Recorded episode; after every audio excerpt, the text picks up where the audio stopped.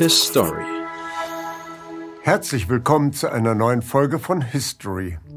Ich bin Hermann Plopper und heute möchte ich Ihnen einige Tatsachen zur Geschichte der deutschen Sprache nahebringen. Ja, die deutsche Sprache hat auch ihre Geschichte. In einem Zeitraum von etwa 1000 Jahren haben sich die Menschen im deutschen Kulturraum immer wieder bemüht, ihre Lebenswelt mit ihrer eigenen Sprache zu erfassen und zu begreifen, um durch das Verstehen auch weiter zu verändern. Eine Planung der Zukunft ist ohne eine funktionierende Muttersprache, die alle Teilnehmer bis in die Wurzeln hinein verstehen, schlechterdings nicht möglich. Die Geschichte der deutschen Sprache ist auch immer wieder eine Geschichte des Scheiterns und der Rückschritte. Immer wieder haben Kriege und soziale Umwälzungen dazu geführt, dass die Menschen im deutschen Kulturraum bereits erworbene sprachliche Fortschritte wieder vergessen haben, dass sie ihre eigene Sprache verleugnet haben. Immer wieder verstecken sich die Deutschen hinter wohlklingenden Fremdwörtern. Beziehungen der Unterdrückung zwischen Menschen können mit halb verstandenen Fremdwörtern ganz wunderbar verschleiert werden. Doch immer wieder gab es Befreiungsbewegungen in Deutschland, die die deutsche Sprache wiederhergestellt haben, damit alle interessierten Menschen in der Gesellschaft, ob arm, ob reich, an den wichtigen Entscheidungen teilnehmen können. Schauen wir uns zum Einstieg nochmal an, wie es heute ganz aktuell um die deutsche Sprache bestellt ist. Wir verstehen unsere eigene Muttersprache nicht mehr.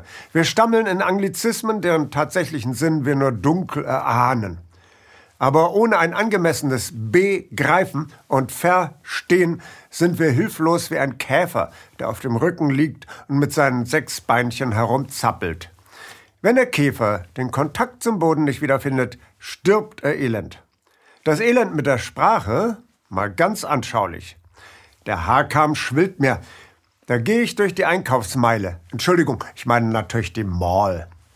Und überall dieses dämliche For Sale Outdoor Equipment, Shoe for You, To-Do-List, abgewechselt mit der Mischkonstruktion der To-Do-Liste. Äh, Räusper, die Krämer könnten uns doch genauso gut mit den uns bereits bekannten Wörtern ansprechen. Wie wäre es denn stattdessen mit der deutschen Mitteilung zu verkaufen? Ausrüstung für draußen, Schuhe für dich, was noch zu tun ist. Doch das geht natürlich gar nicht klingt wohl zu popelig. Wir müssen den Anschein von Bedeutsamkeit und jugendlichem Schwung wie Weihrauchqualm mit unverständlichen Willi wichtig Geraune vor uns hertragen. Die Wanderung um das Nebelhorn war natürlich wieder voll nice. Deswegen, we did it. Let's explore. Darum kaufen wir uns als nächstes ein Auto aus tschechischer Fertigung. Szenenwechsel. Da wird mal ein deutscher Film mit der Goldenen Palme von Cannes dekoriert. In einer großen Zeremonie der schönen und erfolgreichen bedanken sich reihum alle preisgekrönten Regisseure, Produzenten, Drehbuchschreiber und nicht zu vergessen die Schauspieler und Schauspielerinnen. Alle sprechen in der einzigen Sprache, die sie verstehen, auf Englisch. Die Reihe kommt an den deutschen Produzenten. Er spricht Deutsch, immerhin Quip. Er entschuldigt sich aber sogleich wortreich und mit der Mimik eines armen Sünders, dass er nicht wie die anderen auf Englisch sprechen kann, denn er beherrscht das Englische nicht. Leider muss er also in dieser schrecklichen deutschen Sprache seiner Dankbarkeit für die Krönung mit dem goldenen Palmwedel von der Côte d'Azur stammelnden Ausdruck verleihen.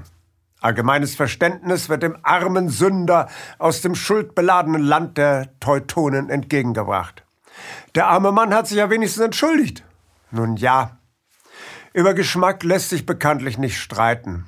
Manch einem gefallen die Zischlaute gewisser östlicher Sprachen nicht, andere mögen kein Kaugummi-Genuschel.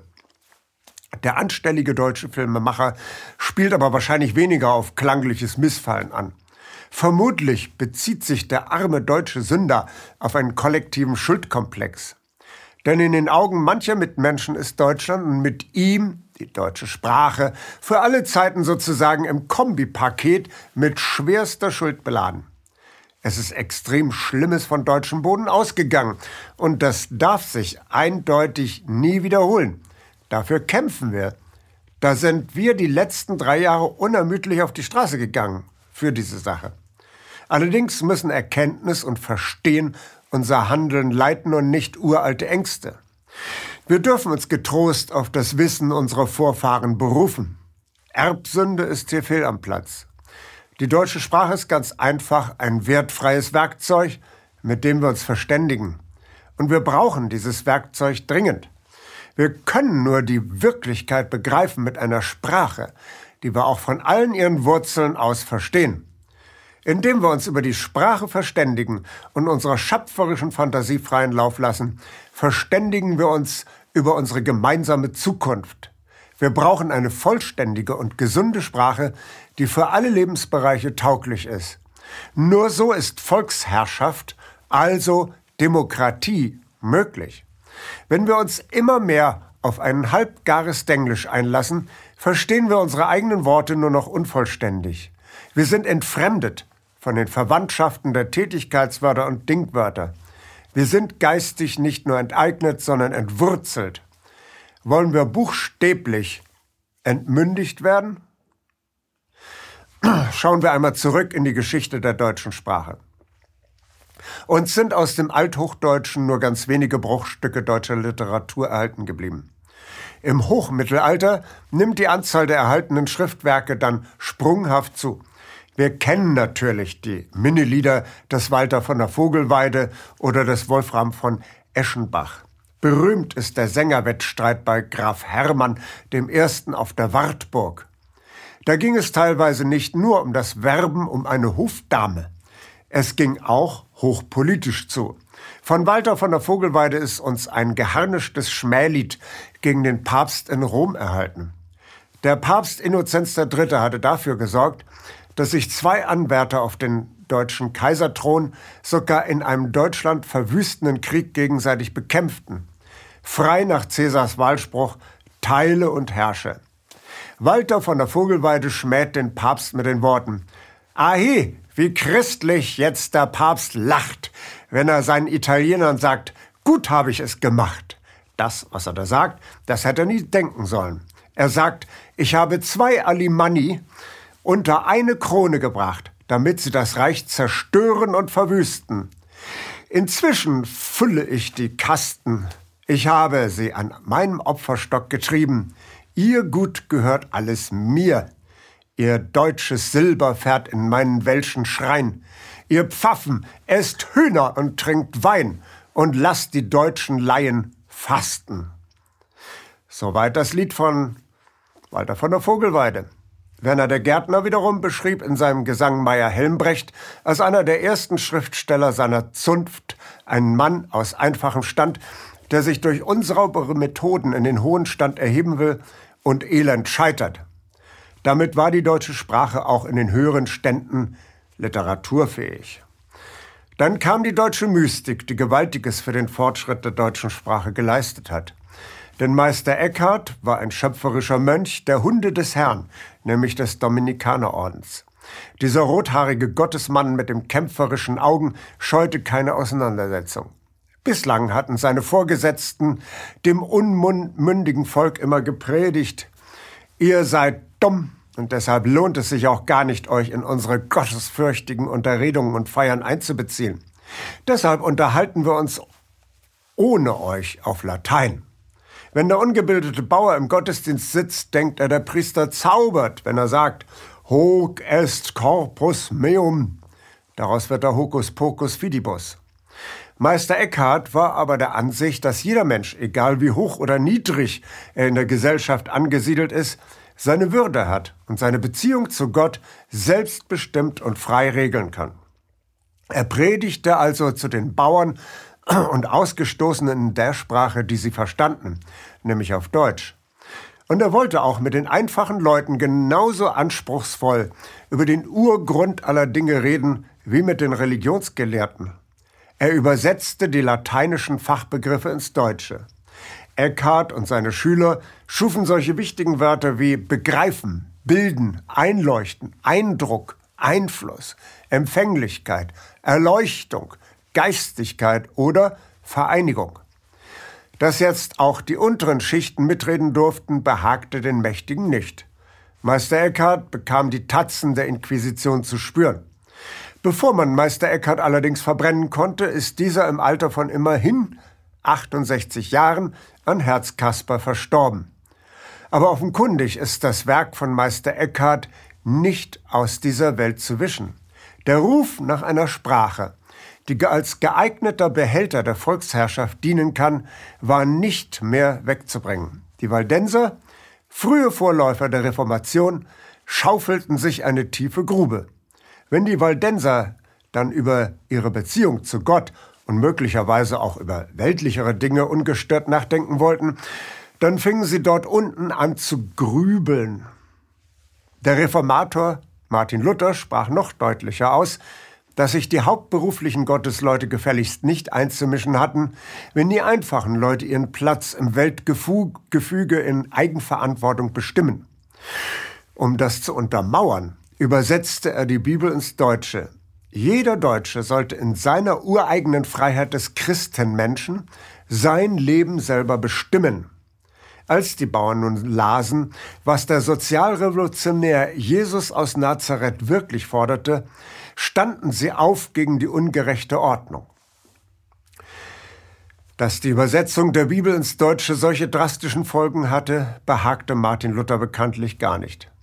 Doch die Idee der sozialen Gerechtigkeit war nun nicht mehr aus der Welt zu bringen. Das alles wurde möglich durch eine entfesselte Nutzung der deutschen Sprache.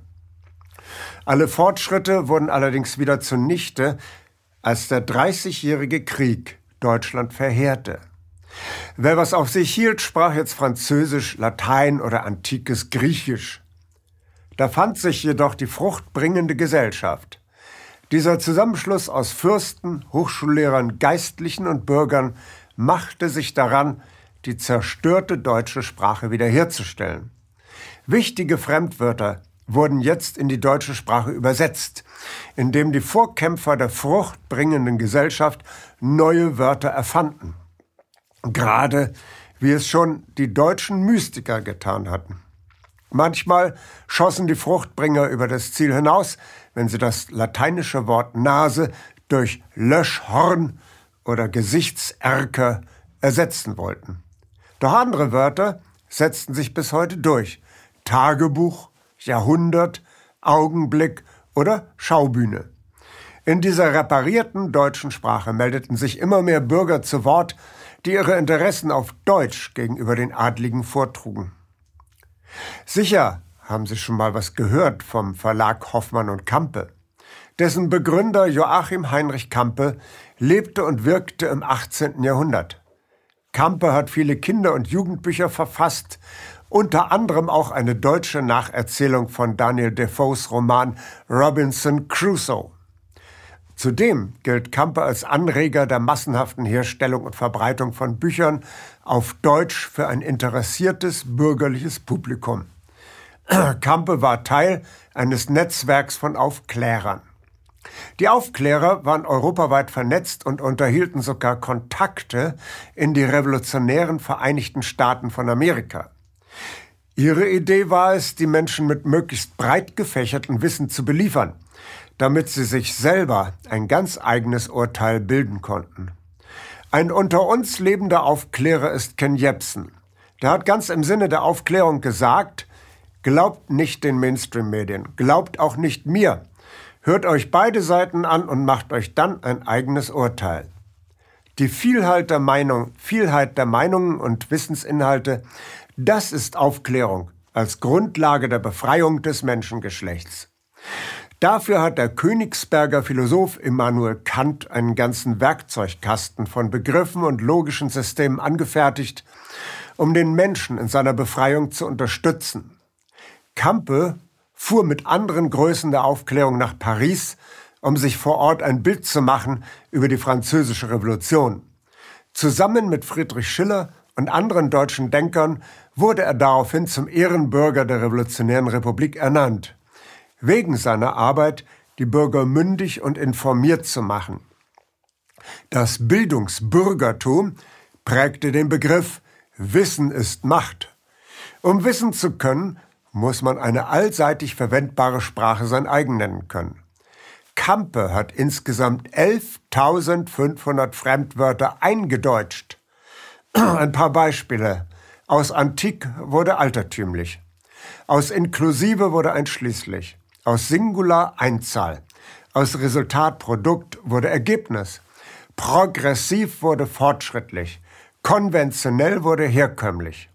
Aus der Universität wurde die Hochschule. Aus dem Kursus der Lehrgang. Aus faktisch wurde tatsächlich. Aus dem Chaos wurde der Wust. Zwei Eindeutschungen zeigen besonders gut, wie der Einsatz von Fremdwörtern Herrschaftsbeziehungen verschleiern soll. Kampe machte aus der Debatte das Streitgespräch. Warum soll man sich nicht auch mal so richtig streiten und sich gestenreich anschreien? Das Wichtige ist doch, dass wir uns hinterher erleichtert zu einem Bier zusammensetzen können. Südländische Menschen können das wunderbar. Aber bei uns in Deutschland ist der Streitraum so verengt, dass wir uns nur noch im Wattebausch der Debatte auszutauschen wagen. Viele Spannungen bleiben auf diese Weise im Raum. Oder nehmen wir das Wort insolvent. Da versteht man nur, dass jemand pleite ist. Aber insolvent heißt ja wörtlich, dass man sich nicht aus einer Kette lösen kann, nämlich der Kette der Schulden. Wer nicht zahlen kann, verliert seine bürgerlichen Freiheiten. Kampe hat für insolvent die Eindeutschung zahlungsunfähig erfunden. Wir sehen, dieser weitgehend vergessene Joachim Heinrich Kampe ist immer noch gegenwärtig, und zwar in unserer Sprache. Wir sehen aber auch, dass Kampes geniale Wortschöpfungen aus unserem Leben verdrängt werden durch Fremdwörter und besonders durch Anglizismen, die die wirklichen Machtverhältnisse mit einer halbgar aufgenommenen Wortwahl verschleiern. Die erste Vollendung der deutschen Sprache fiel dann allerdings in eine Zeit, als es Deutschland ausgesprochen übel erging. Als Napoleon die Berliner Quadriga vom Brandenburger Tor reißen und durch den Schlamm nach Paris zerren ließ und Hunderttausende junge Männer im Russlandfeldzug ihren elenden Tod fanden. Die deutsche Klassik mit Schiller und Goethe ging einher mit der Unterwerfung und Demütigung Deutschlands durch die napoleonischen Heere. Napoleon ließ sich diesen gewissen Geheimrat von Goethe vorführen.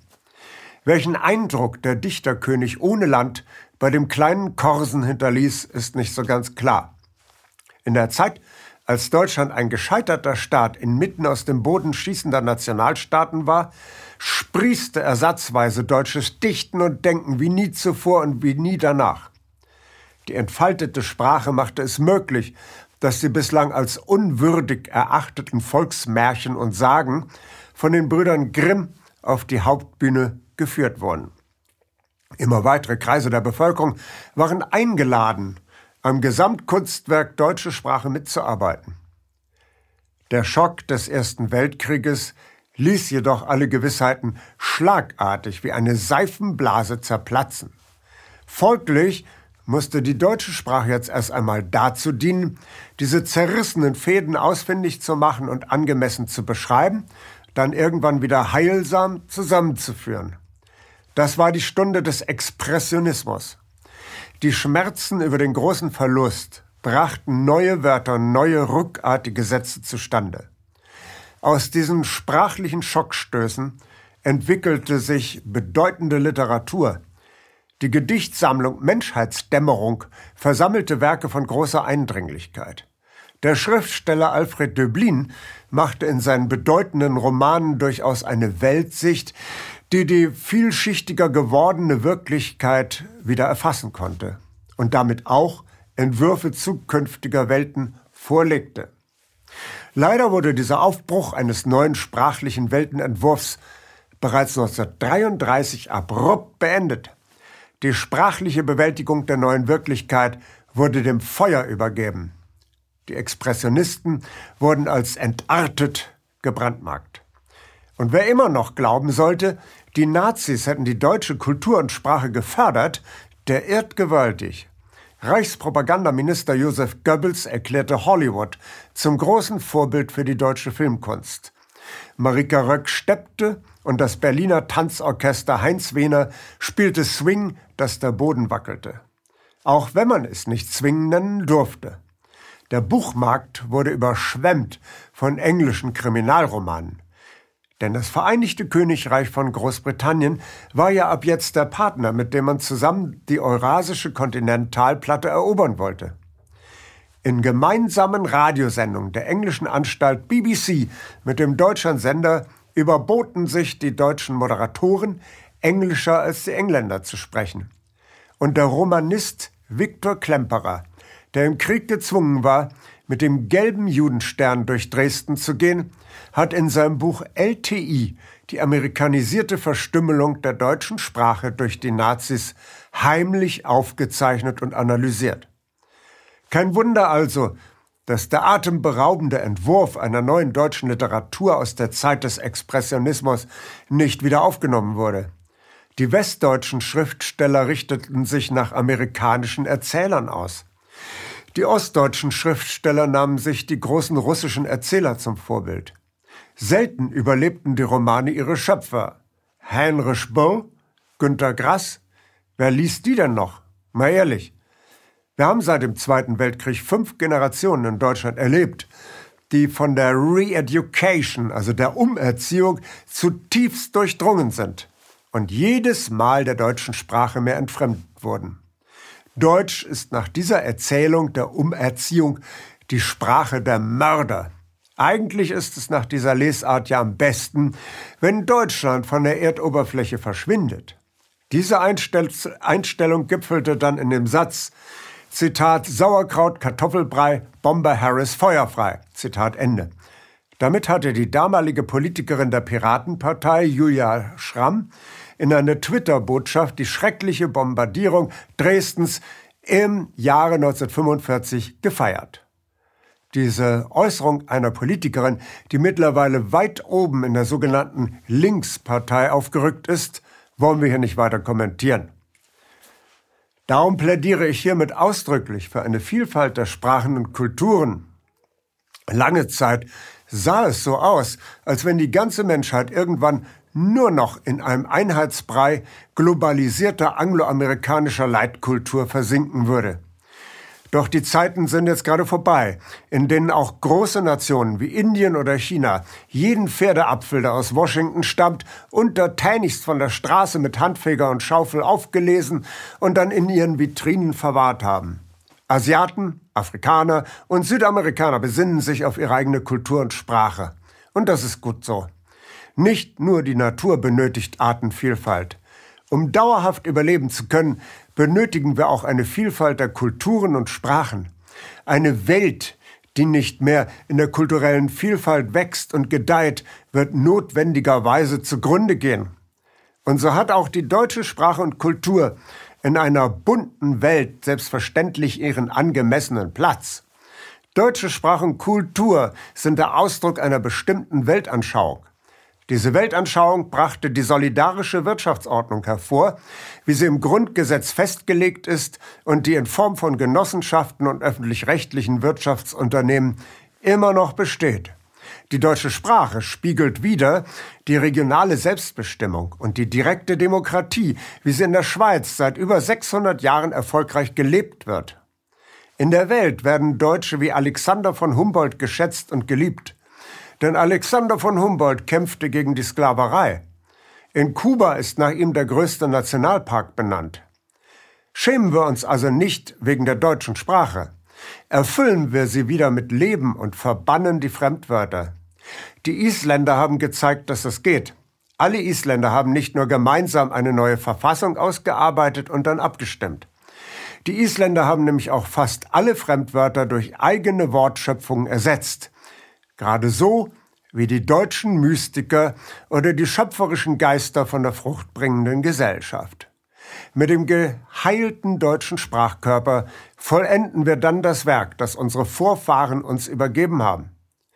Arbeiten wir an einer freien, friedfertigen und sozial gerechten Welt, in Harmonie mit unseren europäischen Nachbarn.